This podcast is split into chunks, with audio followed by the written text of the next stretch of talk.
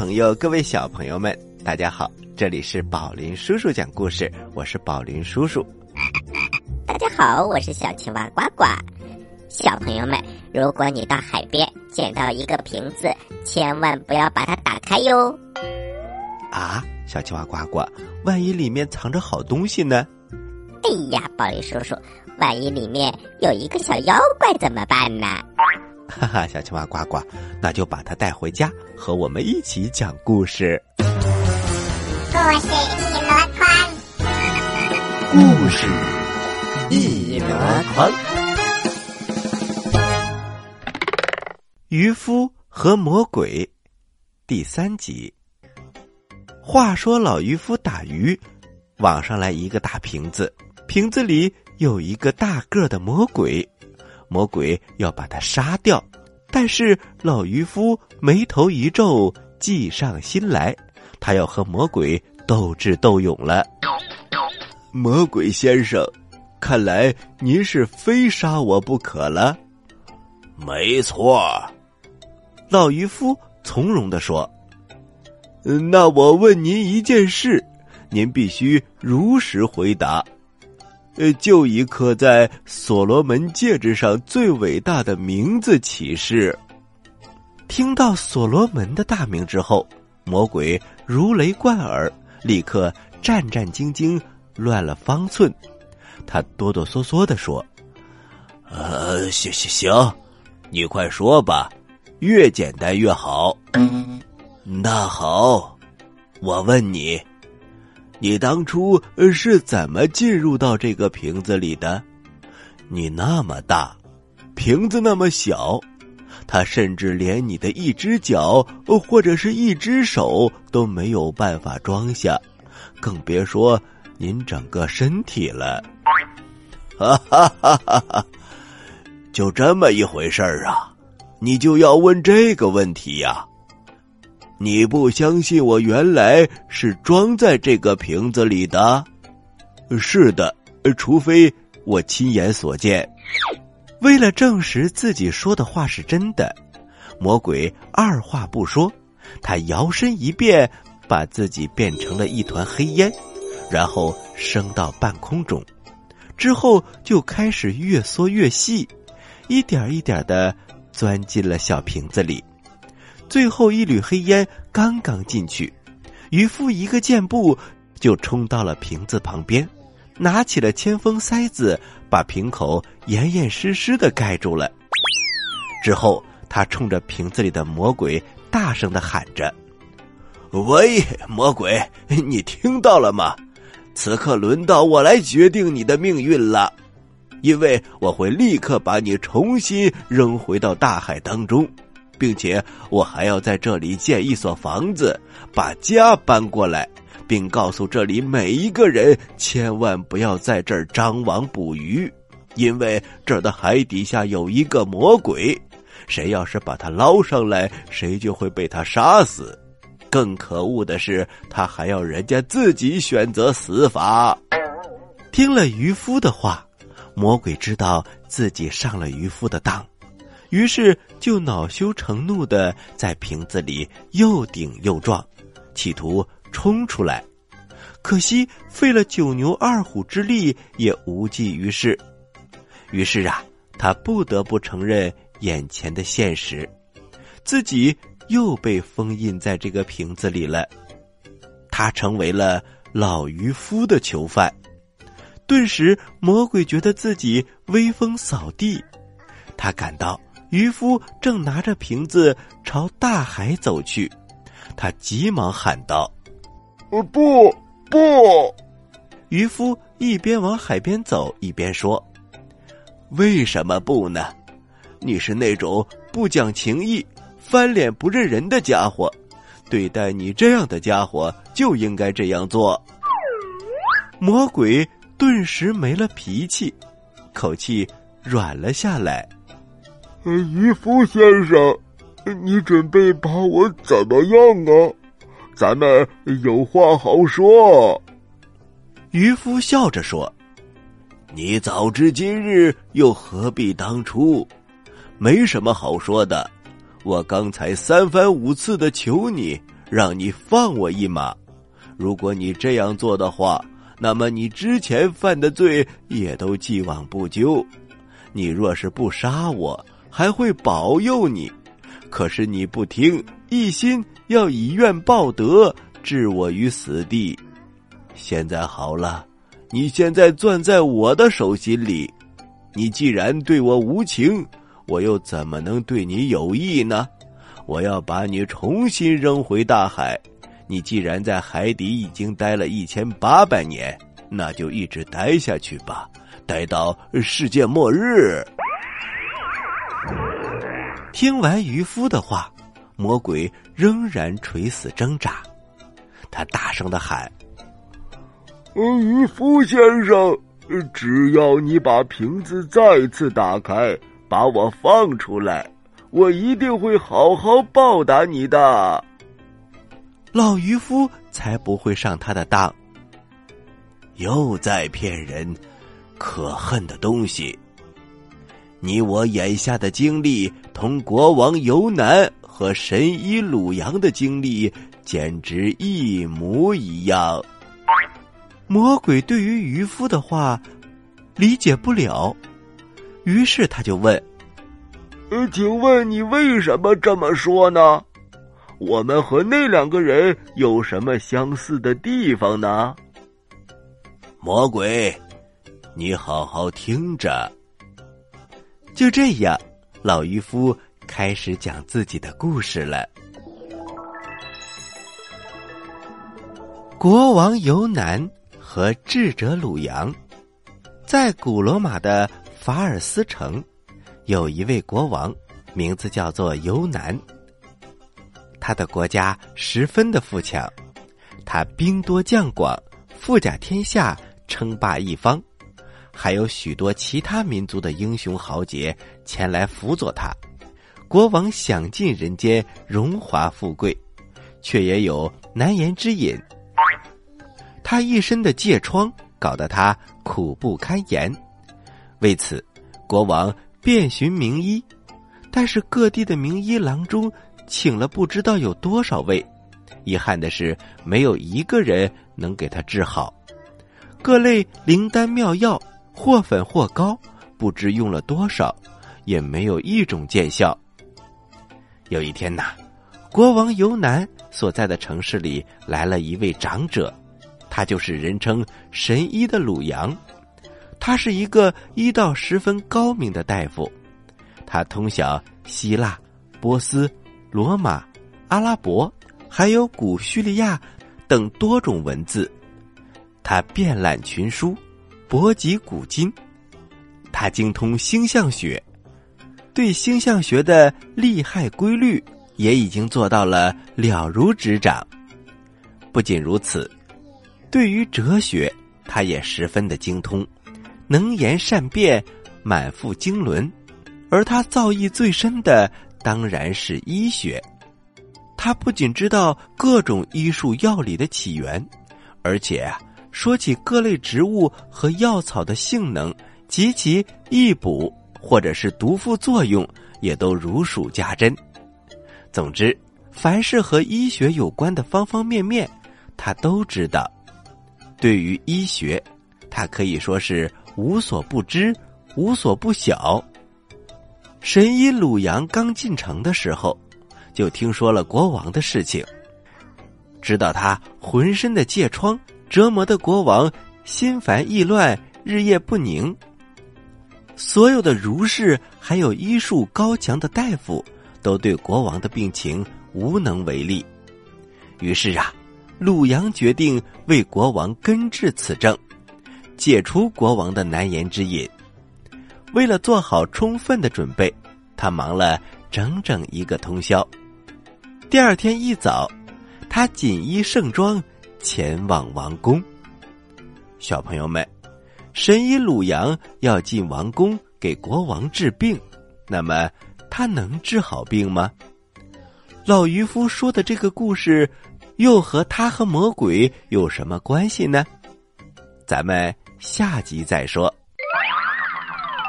好了，小朋友们，休息一下，一会儿我们接着来讲这个故事。在遥远的地方，有个奇怪的星球上，住着一只可爱的小青蛙。它个头不大，肚子大，眼睛不小，心眼儿小，嘴巴不甜，爱吃甜，有事儿不叫，没事儿叫。它的名字叫做呱呱。为了学习讲故事的本领，它不远万万万万万万万万里来到地球。现在他是宝林叔叔的小助手。欢迎收听宝林叔叔讲故事，小青蛙呱呱在这里等着你哟。各位大朋友，各位小朋友们，欢迎回到宝林叔叔讲故事。我们接着给大家讲渔夫和魔鬼的故事。渔夫和魔鬼第四集。小朋友们，我们接着给大家讲老渔夫讲的国王游南和智者鲁阳的故事。话说鲁阳要进王宫给国王看病，见到国王之后啊，先行了亲吻地面的大礼，之后对国王赞美了一番，并祝国王江山永保、万寿无疆。然后他开始做自我介绍。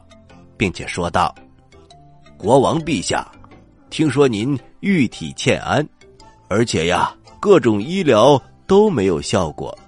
小人愿斗胆一试，不用药，不涂膏，保证您的疥疮不日即可根除。”听了神医的话，国王又惊又喜。啊，您真有这个本事？我倒要见识一下，倘若你为我治好这种病，我将让你的子子孙孙都过上富裕的生活。你要什么，我就给你什么。你还可以留在皇宫当中，像我的好朋友一样陪我饮酒作乐。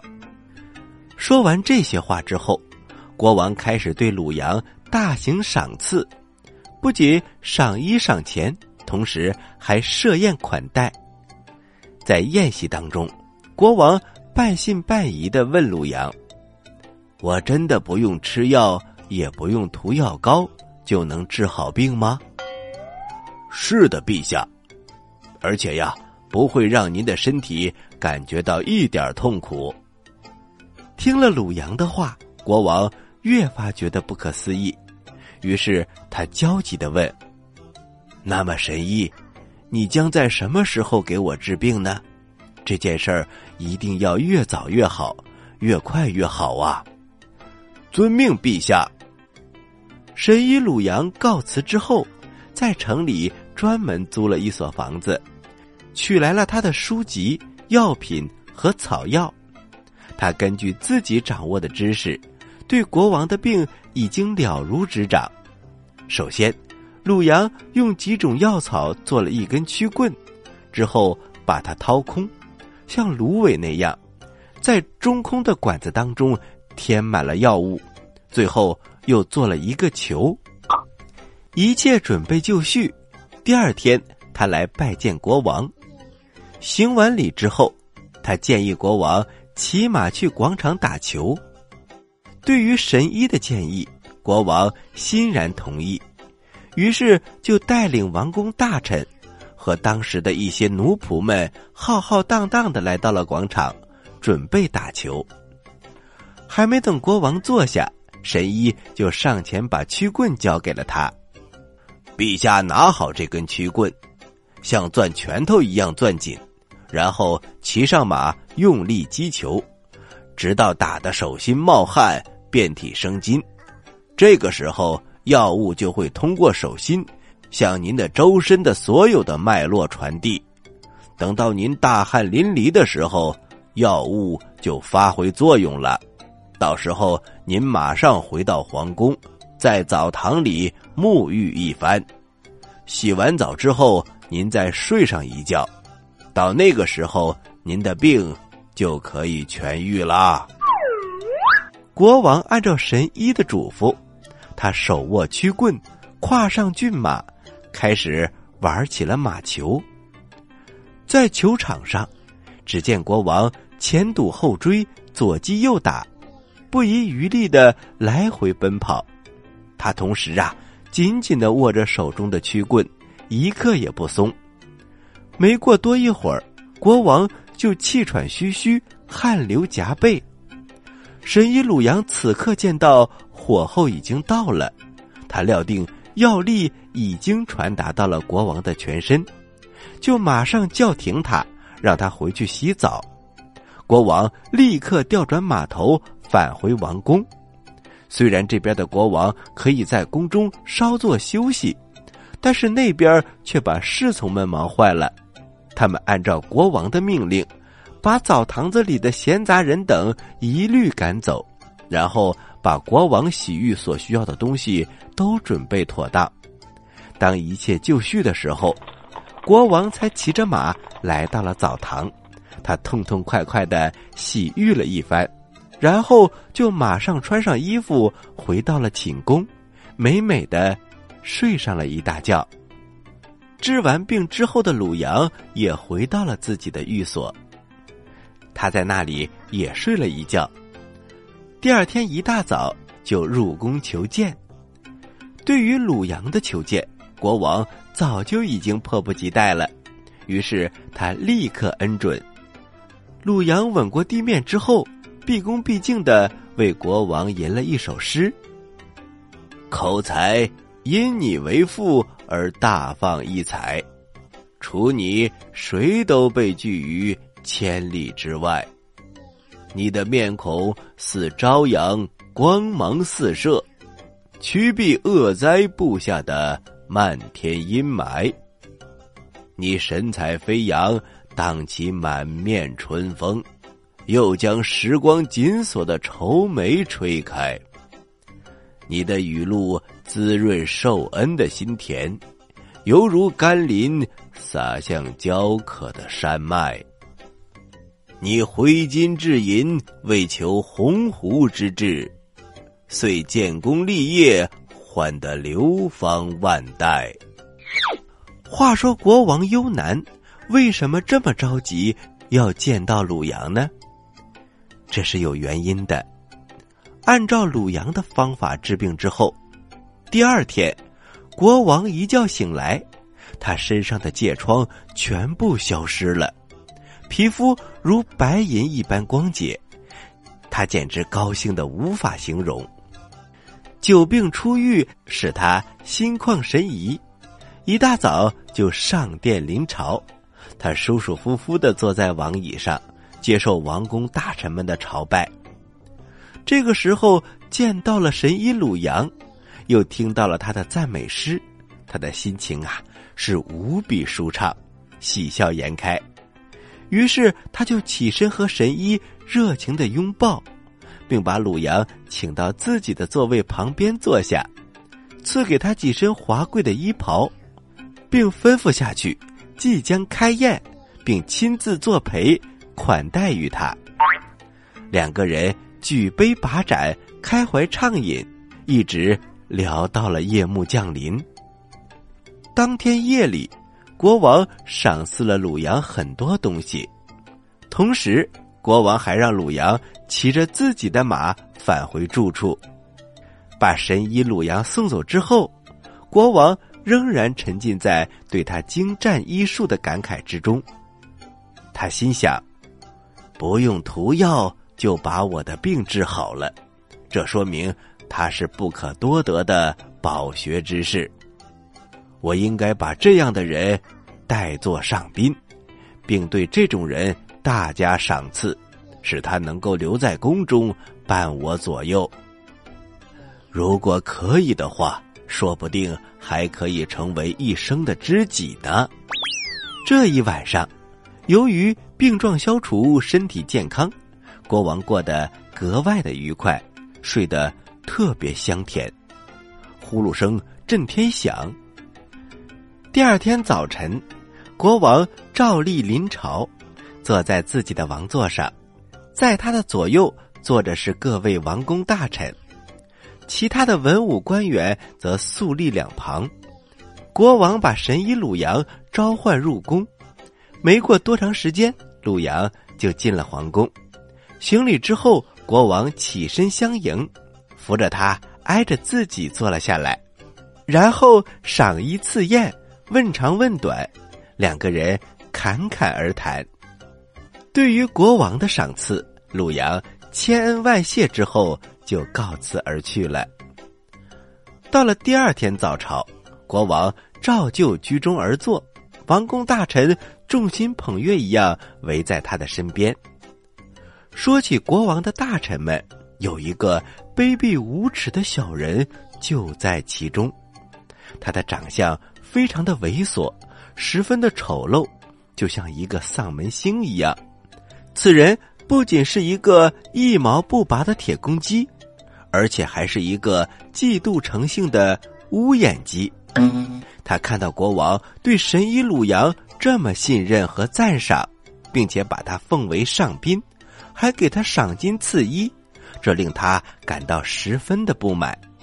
他渐渐的怒火中烧，于是就想伺机把鲁阳除掉。小朋友们。鲁阳会遇到危险吗？接下来又会发生怎样的故事呢？老渔翁和魔鬼又要怎样相处呢？咱们下集再说。号外号外！宝林叔叔讲故事第二届幸福亲子嘉年华马上就要开始了，群星闪耀，快乐无边。想到舞台上表演节目的。请马上和我们取得联系，也欢迎各大品牌和我们取得联系，让我们共同打造一个快乐无比的幸福嘉年华。联系电话：零幺零五二四七六零一六，零幺零五二四七六零一六。好了，接下来是呱呱提问题的时间，请小朋友们做好准备。我来问，你来答，呱呱提问题。